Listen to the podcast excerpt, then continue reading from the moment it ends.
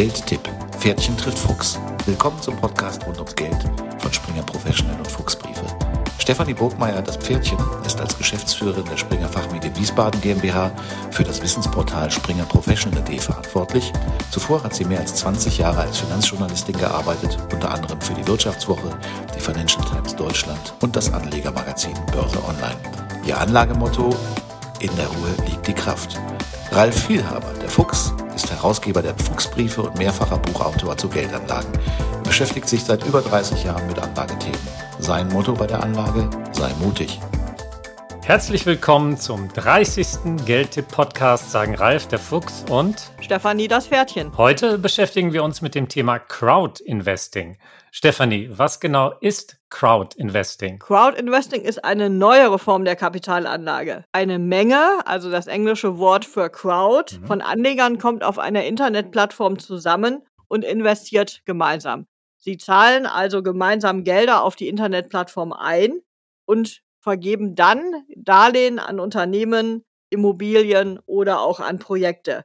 Und dafür, für diese Investments, erhalten Sie einen attraktiven Zins. Wichtig ist, dass das Investment außerhalb des Bankenumfelds passiert und, das muss man vielleicht auch sagen, außerhalb der Regulierung. In den meisten Fällen erfolgt die Darlehensvergabe über stille Beteiligungen, über Genussrechte und über patriarchische Darlehen. Die Investoren können so Geld zwar investieren, aber sie können nicht mitreden über die Geschäftsideen oder mit den ähm, Projektleitern.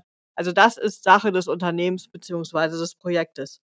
Ralf, was sind für dich die Kennzeichen dieser Schwarminvestments? Ja, Stefanie, du hast ja gerade schon ein bisschen was genannt, aber man kann auf jeden Fall ergänzen, dass äh, ja Direktbeteiligungen an Unternehmen normalerweise nur mit recht hohen Beträgen erfolgen, die Kleinerleger meist gar nicht haben. Aber beim Crowdinvesting, das ist das Besondere, kann man sich eben auch mit kleinen Beträgen, etwa 500 Euro, beteiligen. Das gilt es hier herauszustellen. Aber wir reden hier über einen neuen Markt. Wie groß ist denn der überhaupt, Stefanie? Also der Markt ist noch relativ klein. In der Spitze lag er ähm, so ungefähr bei 400 Millionen Euro in Deutschland.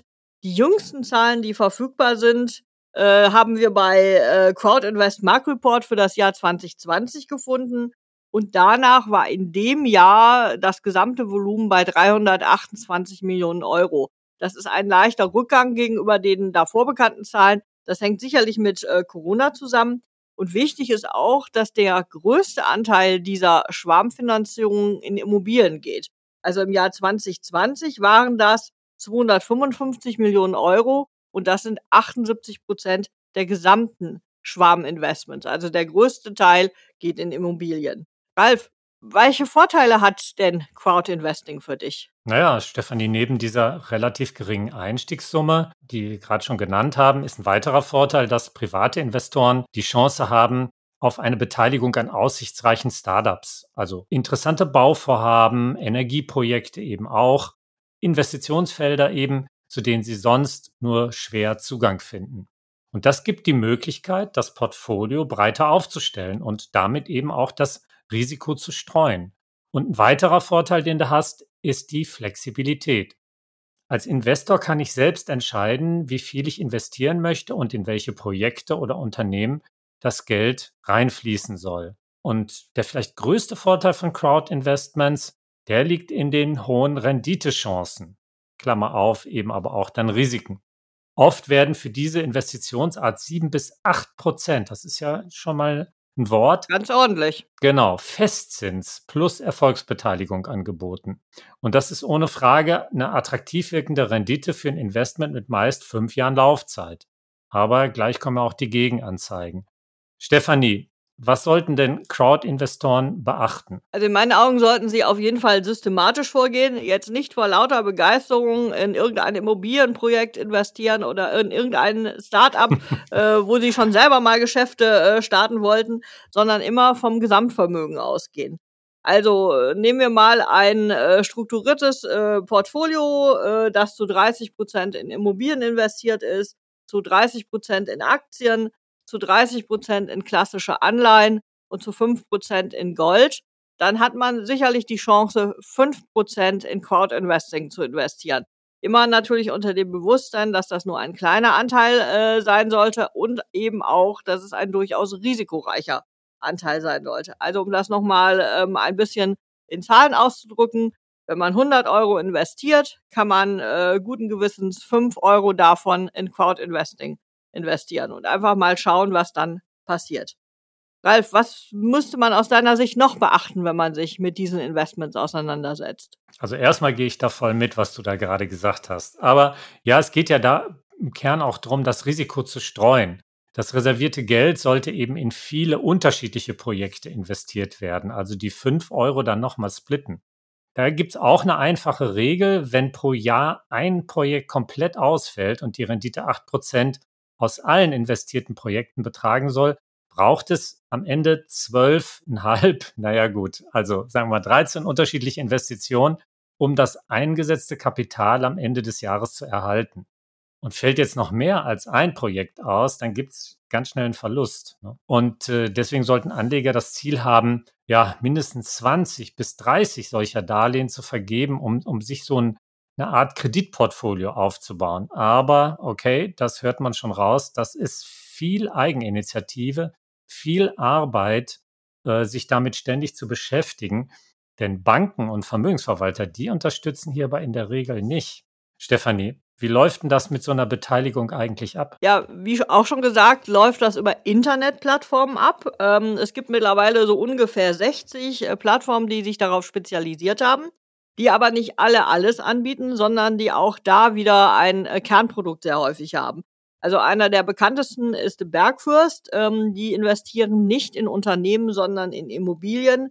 Ähnlich äh, Zinsbaustein oder auch Zinsland bei diesen Formen werden dann Renditen von drei bis sieben Prozent pro Jahr ausgerufen. Wie gesagt, als Fixrendite und darauf, wenn das Projekt gut läuft, gibt es noch einen ähm, Zuschlag. Machen wir das vielleicht mal an einem Beispiel konkret. Ähm, ein Immobilienprojekt in Mallorca. Ähm, dort gab es für ein konkretes Projekt für eine zweijährige Laufzeit sieben Prozent. Äh, das ist schon ein bisschen her, das war im Jahr 2017, aber trotzdem zu der Zeit, wir erinnern uns alle noch, war niedrig, äh, beziehungsweise sogar Nullzinsphase und da war sieben Prozent natürlich schon ein ordentlicher Satz. Das Gesamtvolumen von diesem äh, Projekt lag bei 1,15 äh, Millionen Euro und beteiligt daran haben sich mehr als 600 Investoren. Das heißt, das ist sehr in äh, kleine Stücke dann aufgeteilt und sehr breit über Investoren äh, gestreut. Noch eine Anmerkung äh, zu deiner Rechnung gerade. Ähm, ab wann lohnt sich das eigentlich und wo, was muss man beachten äh, bei den Investments? Es muss einem schon klar sein, wenn man in 20 Investments ähm, investiert beim Crowdinvesting, um da so eine Risikosteuerung reinzukriegen. Das heißt, dass man dann mindestens 10.000 Euro zur Verfügung dafür haben muss. Und da kann man dann hochrechnen, welches Vermögen man haben muss, äh, damit diese 10.000 Euro fünf Prozent des Gesamtvermögens ausmachen für welche Investorengruppe das überhaupt ähm, sinnvoll ist. Also es ist wirklich nicht für den Kleinanleger, sondern für den, der schon ein bisschen Vermögen aufgebaut ja, der hat. Affluent, ne, wie der. genau, der Affluent, ja, ja. wie das so äh, bei den Banken äh, so schön mhm. heißt. Äh, Ralf, das war, war nochmal ein Hinweis äh, sozusagen auf die äh, Gruppe der Investoren, die dafür in Frage kommt.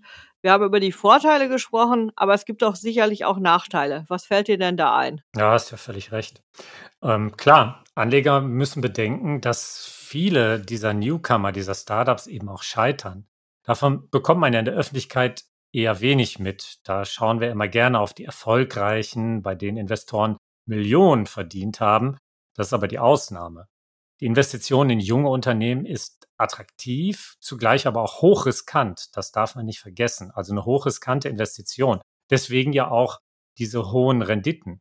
Und deswegen ist es überlegenswert, eher etablierte Unternehmen beim Wachstum zu unterstützen. Also ich mache mal so ein paar äh, Daumenregeln auf. Wer in ein Startup investiert, der sollte sich erstmal folgende Fragen beantworten. Verstehe ich überhaupt den Businessplan, also das, diesen Geschäftsplan, den das Unternehmen hat?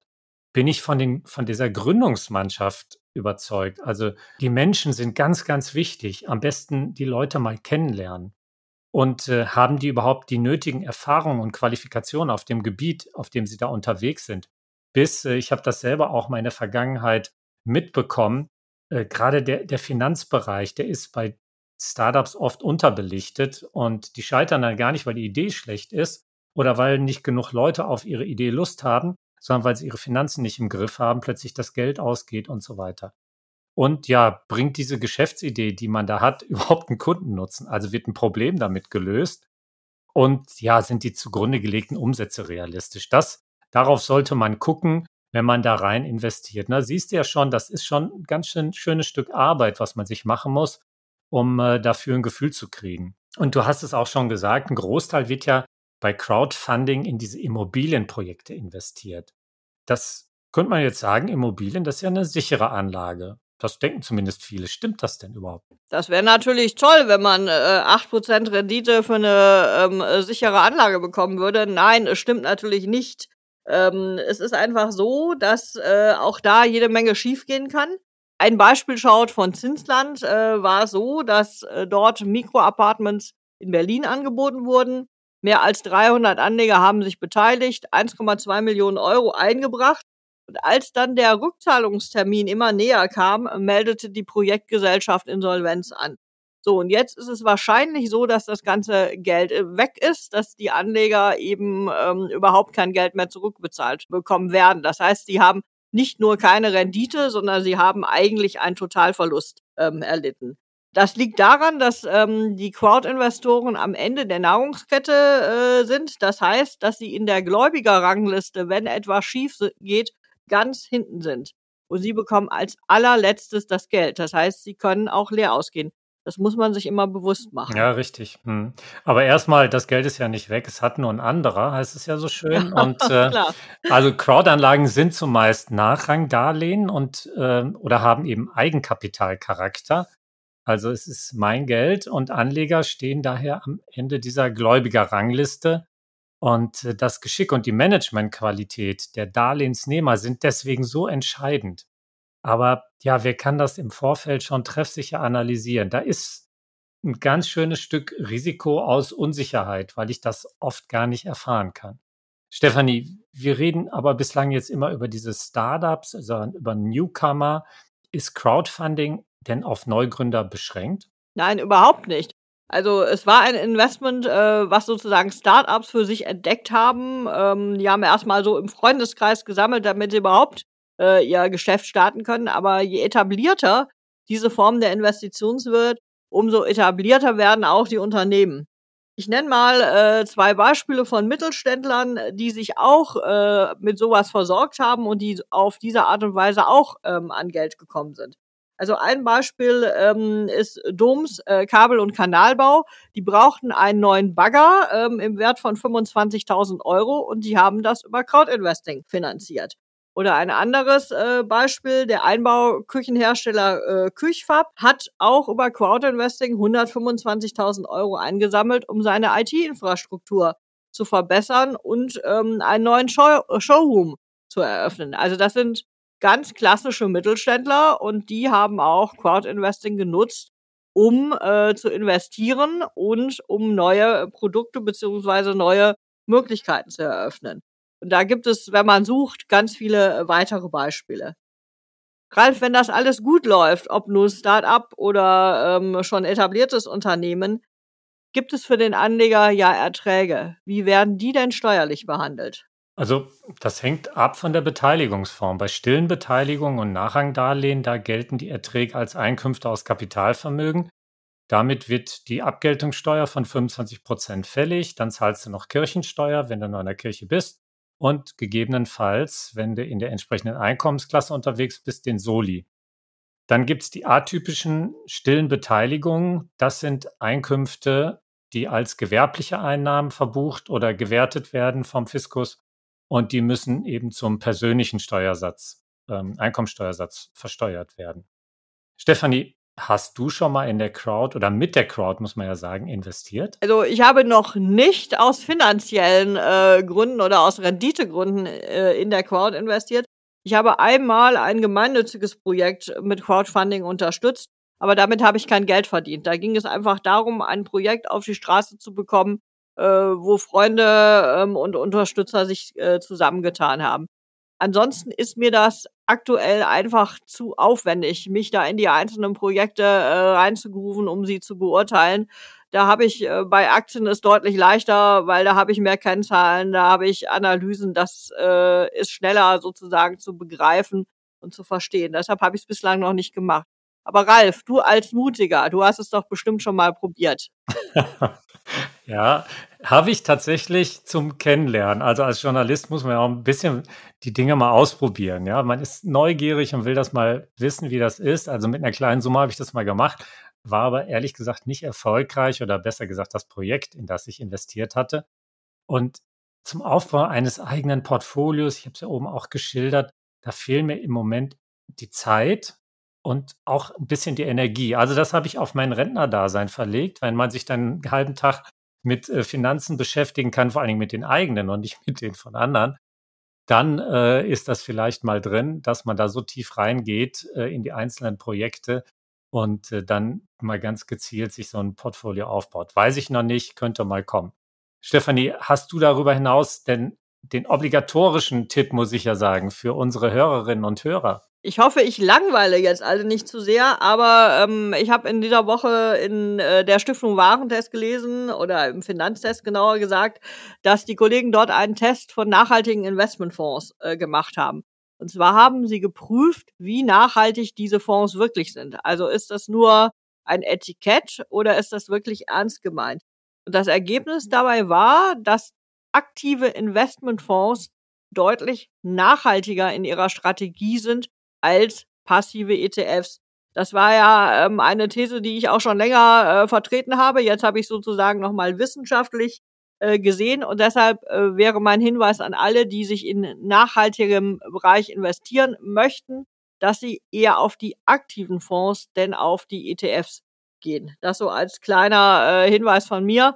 Und wer nochmal den Unterschied zwischen aktiven und passiven Management nachhören möchte, den würde ich den Podcast 23 empfehlen, wo wir uns ja damit auseinandersetzen.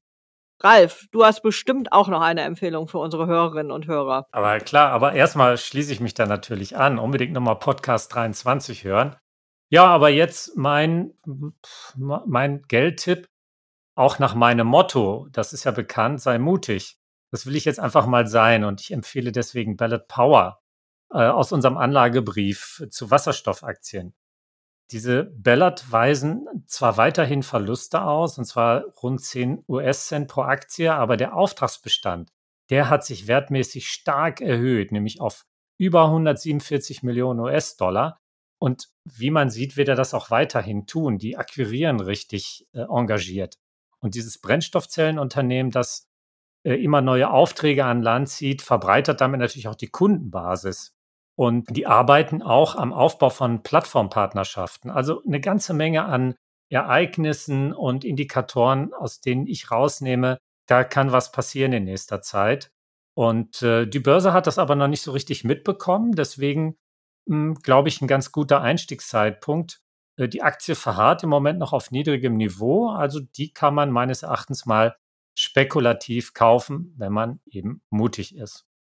Ja, Stefanie, das war der 30. Geldtipp-Podcast und nicht nur Stefanie, sondern auch liebe Hörerinnen und Hörer. Ja, unser Fazit ist, dass Crowdinvesting einen interessanten Zugang beispielsweise zu Startups gibt, dass man sich aber immer der Risiken und auch äh, des, des Zeitaufwands bewusst sein muss und eben nur einen kleinen Anteil seines freien Geldes dort investieren sollte. Beim nächsten Mal geht es dann um das genaue Gegenteil, nämlich um Versicherungen. Und bis dahin sagen Tschüss Ralf, der Fuchs und Stefanie, das Pferdchen.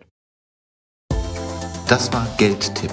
Pferdchen trifft Fuchs, der Podcast rund ums Geld von Springer Professional und Fuchsbriefe.